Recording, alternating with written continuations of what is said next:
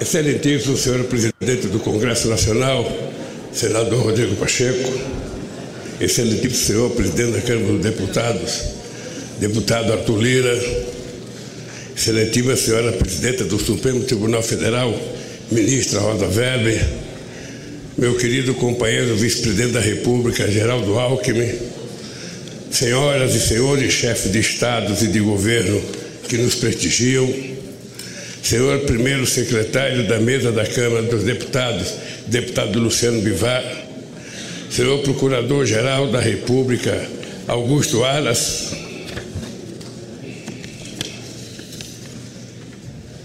minha querida companheira esposa Janja, nossa querida companheira esposa do Alckmin, Lu Alckmin, meu querido companheiro José Sarney, presidente da República, minha querida companheira Dilma Rousseff, presidente da República.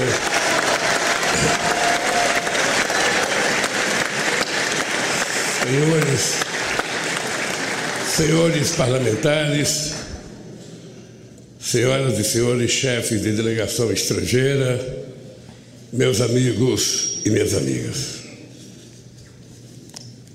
Pela terceira vez, compareço a este Congresso Nacional para agradecer ao povo brasileiro o voto de confiança que recebemos. Renovo o juramento de fidelidade à Constituição da República, junto com o vice-presidente Geraldo Alckmin e os ministros que conosco vão trabalhar. Se estamos aqui hoje, é graças à consciência política da sociedade brasileira e a Frente Democrática que formamos ao longo desta histórica campanha eleitoral. Foi a democracia a grande vitoriosa nesta eleição, superando a maior mobilização de recursos públicos e privados que já se viu, as mais violentas ameaças à liberdade do povo, a mais abjeta campanha de mentiras e de ódio tramada para manipular e constranger o eleitorado brasileiro. Nunca os recursos do Estado foram tão desvirtuados em proveito de um projeto autoritário de poder.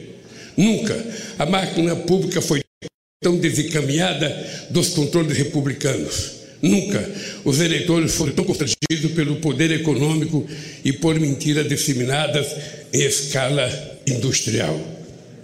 Apesar de tudo, a decisão das urnas prevaleceu graças a um sistema eleitoral internacionalmente reconhecido por sua eficácia na captação e apuração dos votos. Foi fundamental a, cora... a atitude corajosa do Poder Judiciário, especialmente do Tribunal Superior Eleitoral.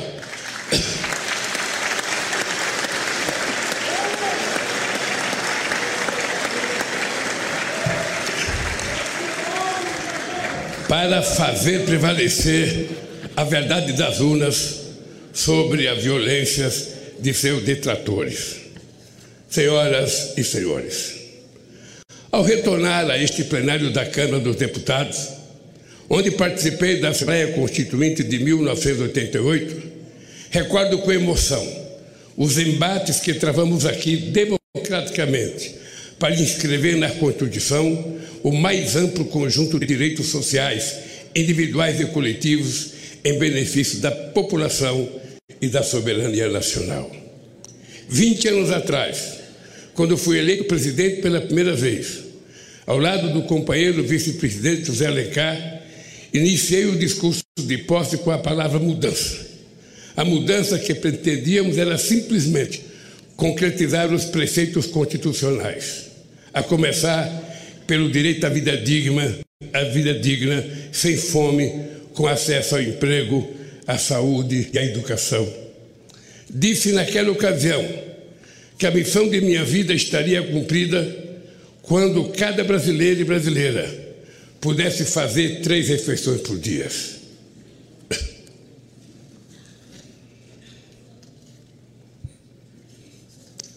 Ter de repetir este compromisso no dia de hoje, diante do avanço da miséria e do regresso da fome, que havíamos superado, é o mais grave sintoma da devastação que se impôs ao país nos anos recentes. Hoje, nossa mensagem ao Brasil é de esperança e reconstrução. O grande edifício de direitos, de soberania e de desenvolvimento que essa nação levantou a partir de 1988 vinha sendo sistematicamente demolido nos anos recentes. É para reerguer este edifício de direitos e valores nacionais que vamos dirigir todos os nossos esforços. Queridos amigos e amigas, em 2002, dizíamos que a esperança tinha vencido o medo, no sentido de superar os temores diante da inédita eleição de um representante da classe trabalhadora para presidir os destinos do país. Em oito anos de governo, deixamos claro que os temores eram infundados. Do contrário, não estaríamos aqui novamente. Ficou demonstrado que um representante da classe trabalhadora podia sim dialogar com a sociedade para promover o crescimento econômico de forma sustentável em benefício de todos, especialmente dos mais necessitados. Ficou demonstrado que era possível sim governar este país com a mais ampla participação social, incluindo os trabalhadores e os mais pobres no orçamento e nas decisões do governo.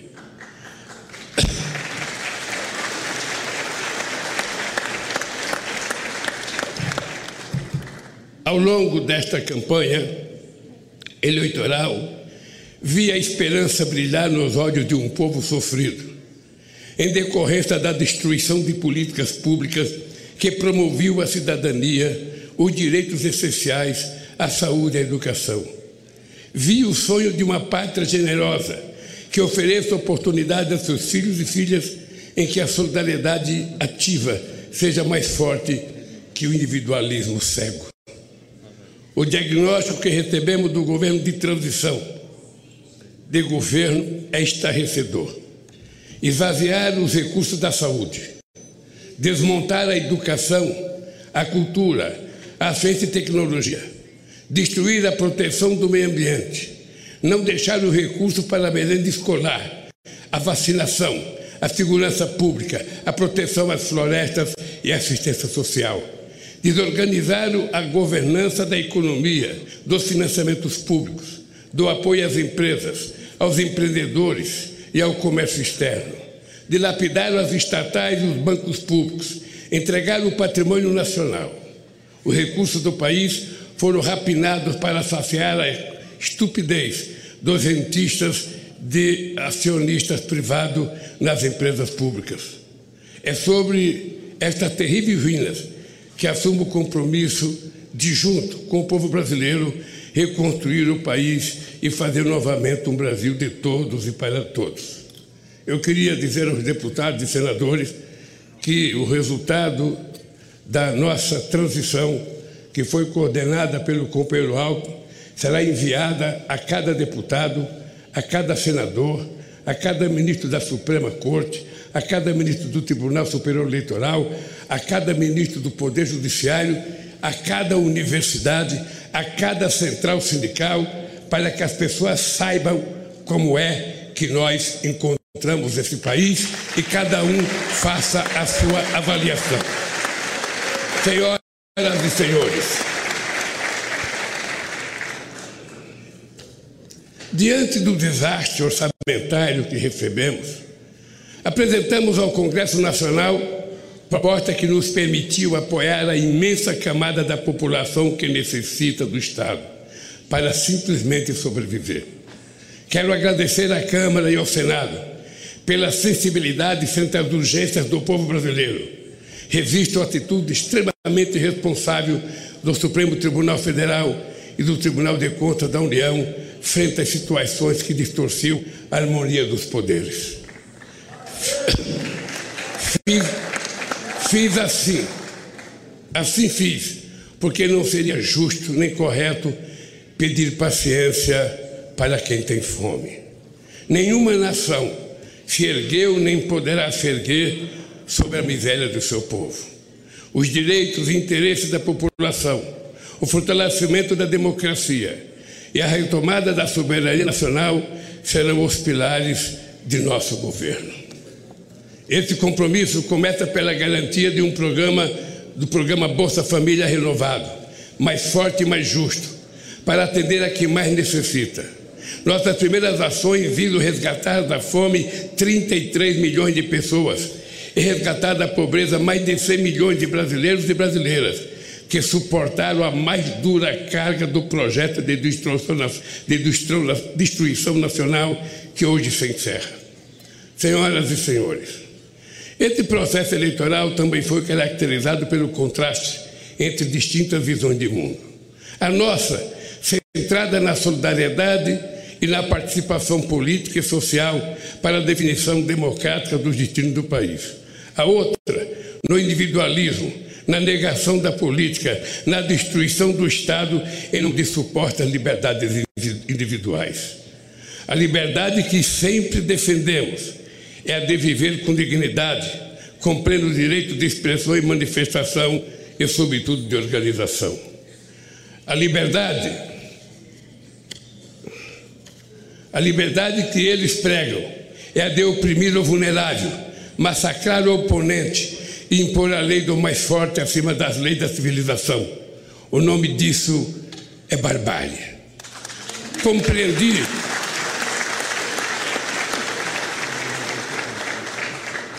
Compreendi desde o, desde o início da jornada que, que deveria ser candidato por uma frente mais ampla do que o campo político em que me formei, mantendo o firme compromisso com minhas origens.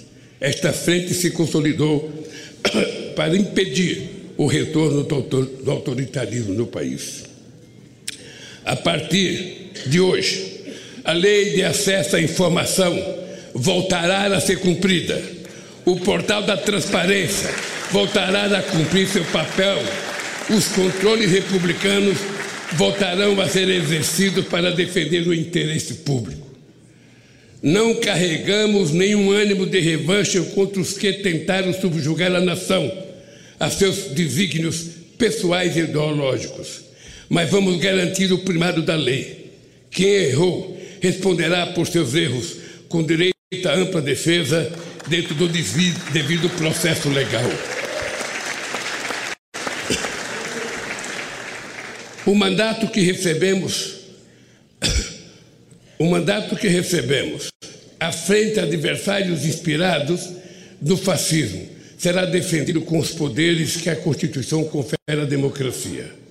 Ao ódio responderemos com amor, à mentira com a verdade, ao terror e à violência responderemos com as leis e suas mais duras consequências. Sob os ventos da redemocratização dizíamos: ditadura nunca mais. Hoje depois do terrível desafio que superamos, devemos dizer: democracia para sempre.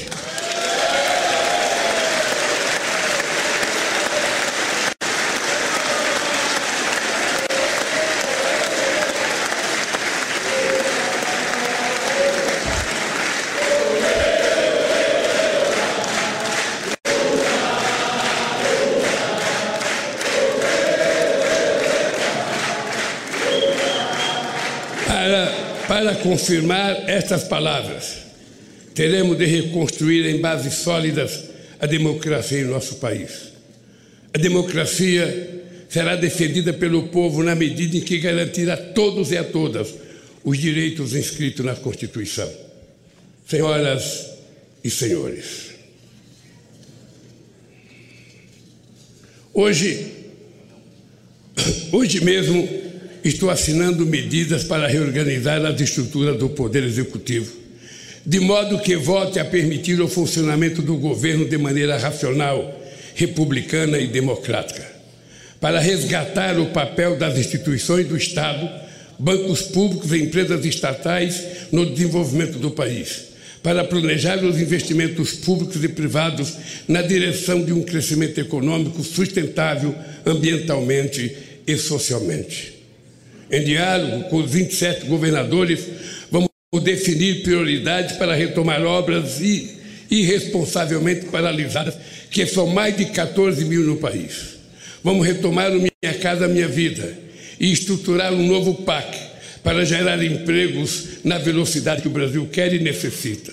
Buscaremos financiamento e cooperação nacional e internacional para o investimento para dinamizar e expandir o mercado interno de consumo, desenvolver o comércio, exportações, serviços, agricultura e indústria. Os bancos públicos, especialmente o BNDES e as empresas indutoras do crescimento e inovação, como a Petrobras, terão um papel fundamental nesse novo ciclo. Ao mesmo tempo, vamos impulsionar as pequenas e médias empresas potencialmente as maiores geradoras de emprego e renda, o empreendedorismo, o cooperativismo e a economia criativa. A roda da economia vai voltar a girar e o consumo popular terá papel central nesse processo. Vamos retomar a política de valorização permanente do salário mínimo e estejam certos de que vamos acabar mais uma vez com a vergonhosa fila do INSS, outra injustiça restabelecida nesses tempos de destruição.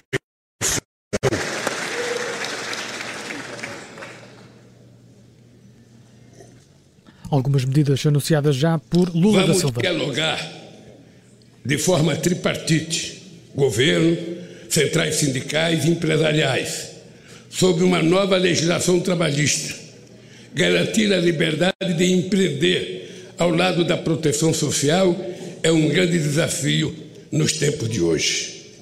Senhoras e senhores, o Brasil é grande demais para renunciar ao seu potencial produtivo. Não faz sentido importar combustíveis, fertilizantes, plataforma de petróleo, microprocessadores, aeronaves e satélites. Temos capacidade técnica, capitais e mercado em grau suficiente para retomar a industrialização e a oferta de serviços em nível competitivo. O Brasil pode e deve figurar na primeira linha da economia global. Caberá ao Estado articular a transição digital e trazer a indústria brasileira para o século XXI, com uma política industrial que apoia a inovação, estimula a cooperação público-privada, fortaleça a ciência e tecnologia e garanta acesso a financiamentos com custos adequados. O futuro pertencerá a quem investir na indústria do conhecimento, que será objeto de uma estratégia nacional planejada em diálogo com o setor produtivo centro de pesquisa de universidades, junto com o Ministério da Ciência e Tecnologia e Inovação, os bancos públicos estatais, agência de fomento à pesquisa. Nenhum outro país tem as condições do Brasil para se tornar uma grande potência ambiental a partir da criatividade da bioeconomia e dos empreendimentos da sociobiodiversidade. Vamos iniciar a transição energética e ecológica para um, agropecu... para um agropecuário e uma mineração sustentáveis, uma agricultura familiar mais forte e uma indústria mais verde.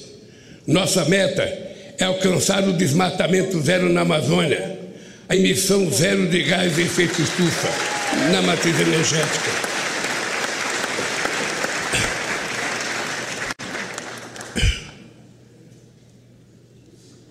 Além de estimular o reaproveitamento de pastagens degradadas, o Brasil não precisa desmatar para manter e ampliar sua estratégica fronteira agrícola. Não é preciso derrubar nenhuma árvore, é só replantar os 30 milhões de hectares de terra degradada que a gente vai poder viver sem derrubar madeira, sem fazer queimada e sem precisar invadir os nossos biomas.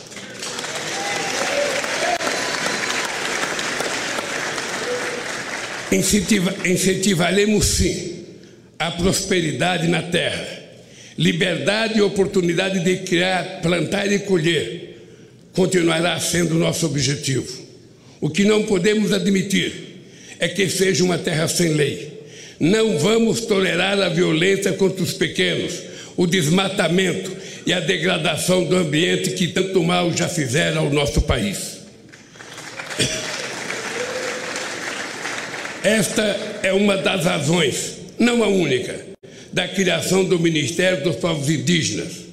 Ninguém conhece melhor nossas florestas, nem é mais eficaz de defendê-la do que o que estava aqui desde tempos imemoriais. Cada terra demarcada é uma nova área de proteção ambiental. A estes brasileiros e brasileiras devemos respeito e com eles temos uma dívida histórica.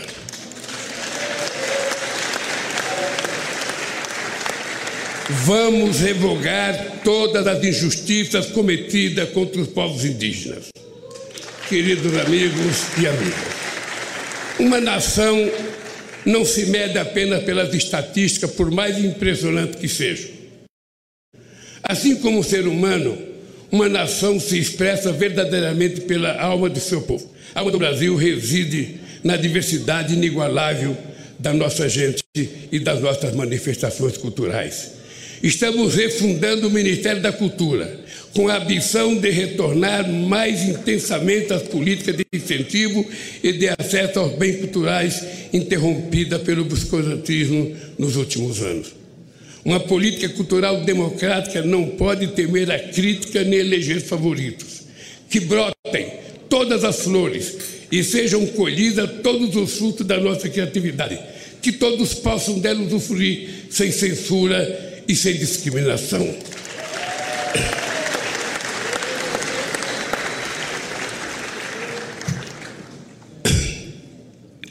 Não é admissível que negros e pardos continuem sendo a maioria pobre e oprimida de um país construído com o suor e sangue de seus ascendentes africanos.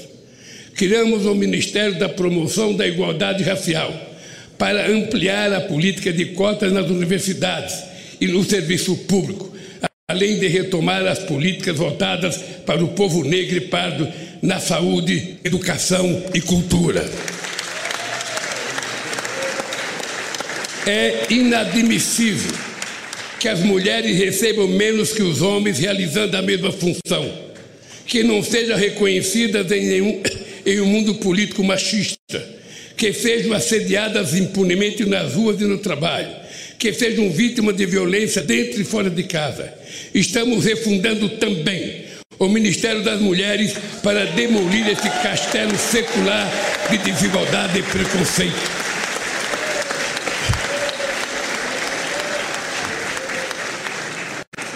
Não existirá verdadeira justiça num país em que um só ser humano seja injustiçado. Caberá ao Ministério dos Direitos Humanos zelar e agir para que cada cidadão ou cidadã tenha seus direitos respeitados no acesso aos serviços públicos e particulares, na proteção frente ao preconceito ou diante da autoridade pública. Cidadania é outro nome da nossa querida democracia. O Ministério da Justiça e da Segurança Pública atuará para harmonizar os poderes e entes federados no objetivo de promover a paz onde elas é mais urgente, nas comunidades pobres, no seio das famílias vulneráveis, ao crime organizado, às milícias e à violência. Tenham ela, venha ela de onde vier. Estamos revogando os criminosos decretos de ampliação de acesso a armas e munições que tanta insegurança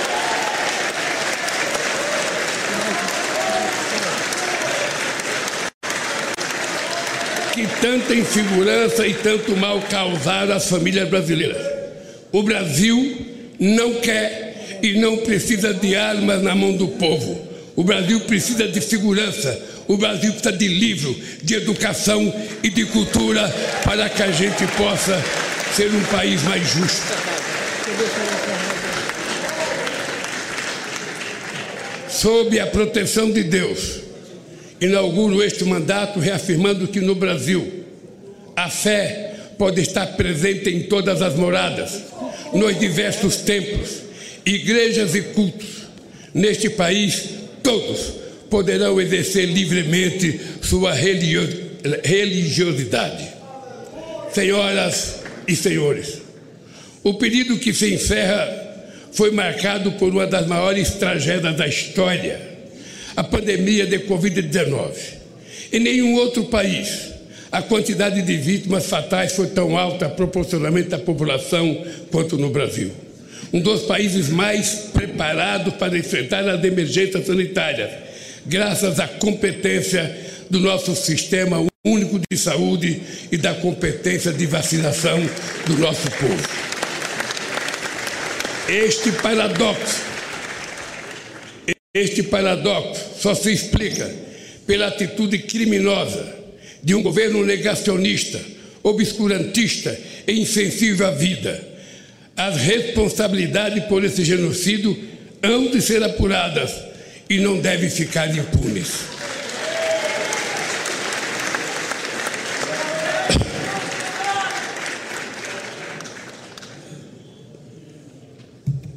O que nos cabe no momento é prestar solidariedade aos familiares, pais, órfãos, irmãos e irmãs de quase 700 mil vítimas da pandemia. O SUS é provavelmente a mais democrática das instituições criada pela Constituição de 88. Certamente por isso foi a mais perseguida desde então e foi também a mais prejudicada por uma estupidez chamada teto de gastos, que haveremos de revogar.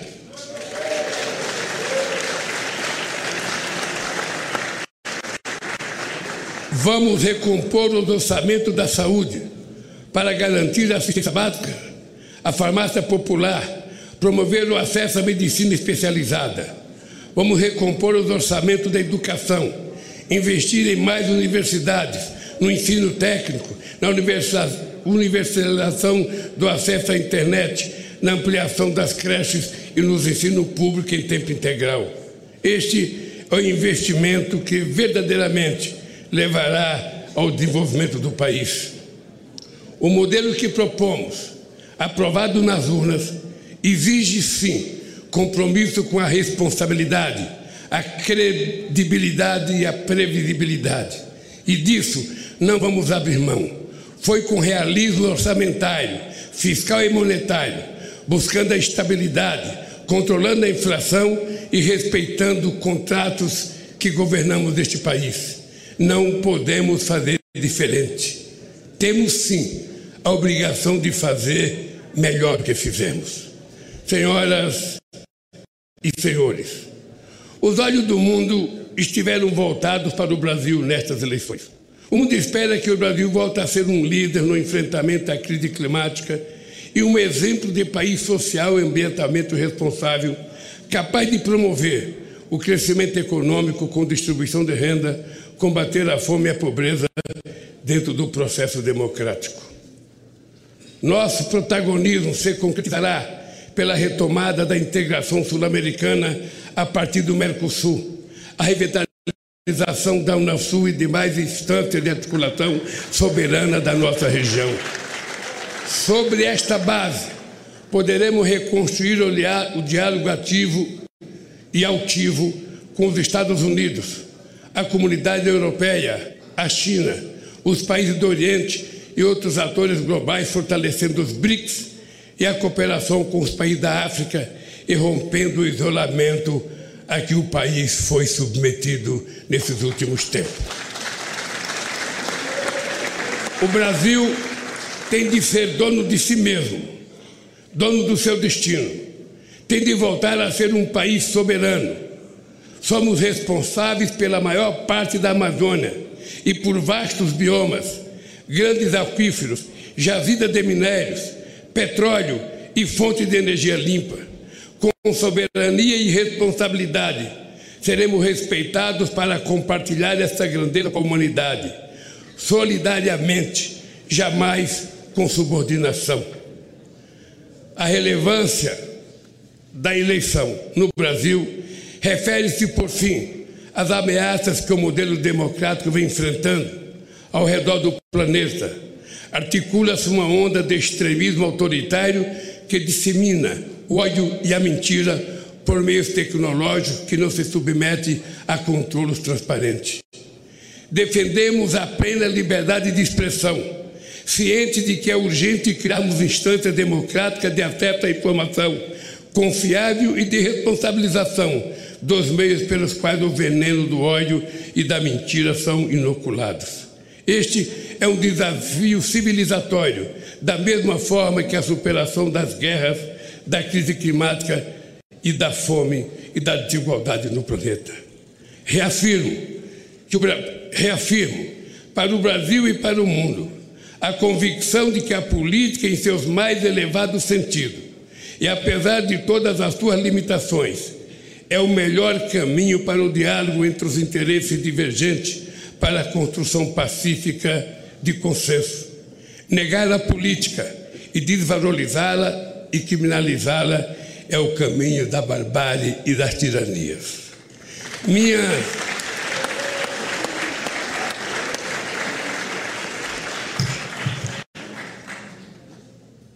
Minha mais importante missão, a partir de hoje, será honrar a confiança recebida e corresponder às esperanças de um povo sofrido, que jamais perdeu a fé no futuro, nem sua capacidade de superar os desafios.